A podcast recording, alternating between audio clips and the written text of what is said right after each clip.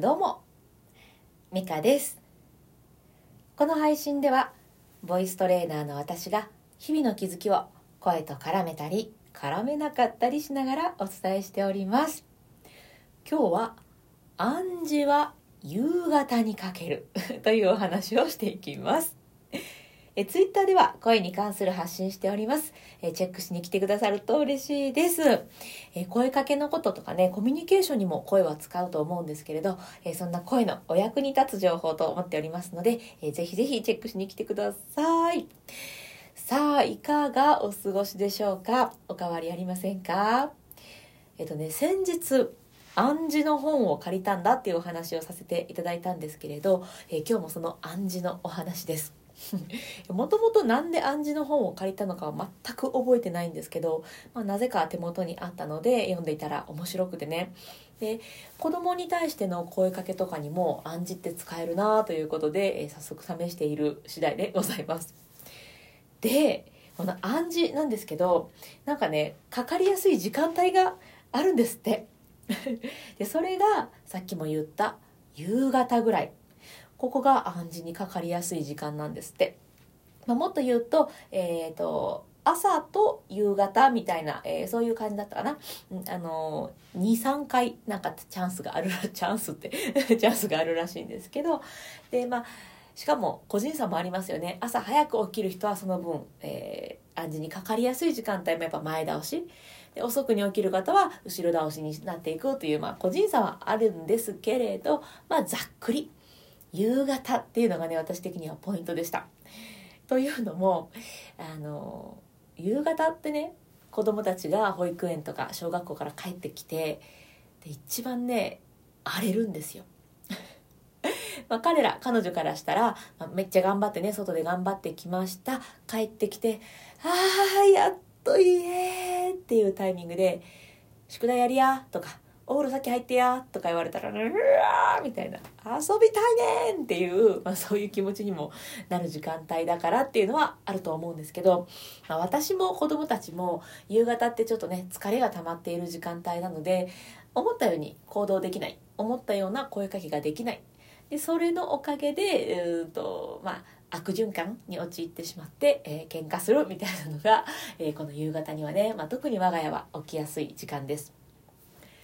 でですよこの夕方に暗示がかかりやすいということは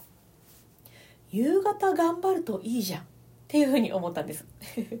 でこの暗示の内容もあのだから君はダメなんだとか、えー、ほらねいつもできてないやんかみたいなそういう言い方をすると本当に暗示がかかりやすくそういう僕はダメなんだ私はいつもできてないんやっていう暗示にかかってしまってどんどんそっちの方に移動して移行してしまうそういうことがあるんだそうです。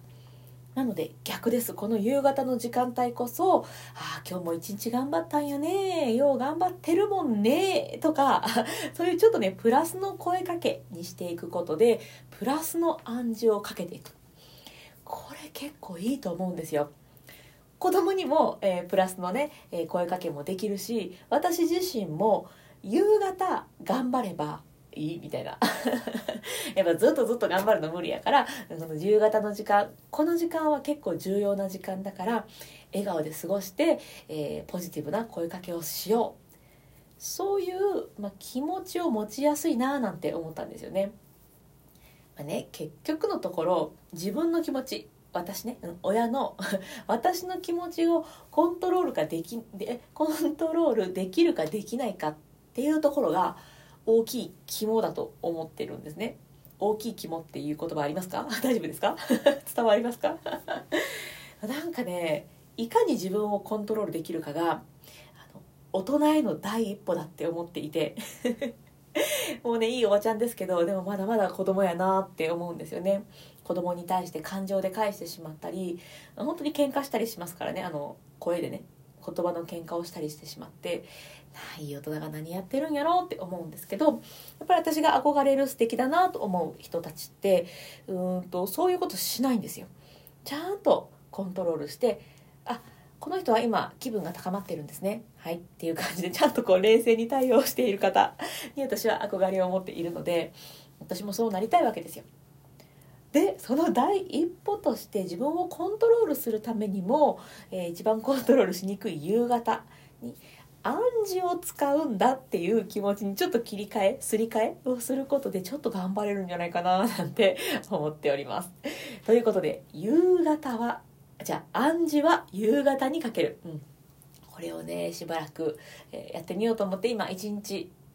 経ったところです まだ一日かいって感じですけどね、はい、でもねいいですよ。なかなかあのいい感じでした昨日は。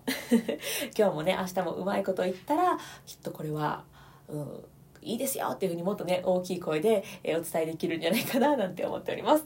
ということで暗示の話の引き続きになりましたけれど夕方が暗示かけやすいそうなので特にねこの夕方暗示かかりやすい時にマイナスの言葉を言ってしまうとどんどんね、えー、マイナスに進んでしまうのでそうではなくポジティブな方に行けるように夕方頑張ろうと思います さあ何かのお役に立てば幸いでございますさあ、じゃあ今日も深呼吸していきましょう。えっ、ー、とですね、こう、イライラ、モヤモヤしやすいんですけれど、私ね、うん、そういう時に、え、深呼吸に助けられております。気分転換とかにもいいですし、うん、まあ、生活のそばに置いていただけたらいいこといっぱいだなというのがこの深呼吸です。お金もかかりませんしね、えー、ぜひぜひ一緒にやっていきましょう。えー、ポイントは2つです。背筋を伸ばすことと笑顔この2つを押さえてゆっくり深呼吸すると、えー、このねイライラモヤモヤからも早く抜け出せますし気分転換の効果もぐぐっと上がりますのでよかったら一緒にやっていきましょう。では3回だけ深呼吸しますね。呼吸は鼻からでも口からでも、えー、両方でも OK です。ではゆっくり、えー、体の体 今の自分の体の中に残っている空気を吐き出してで背筋伸ばしたままゆっくりたっぷり吸っていきましょう。たっぷり深く吸って吐きます。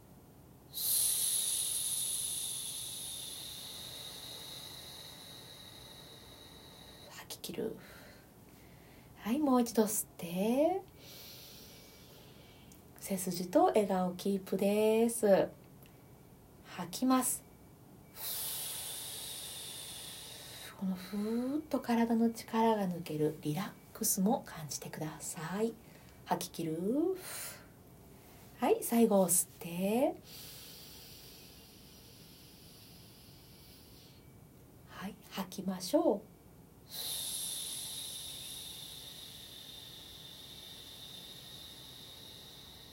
吐き切るはいいかがでしたでしょうか？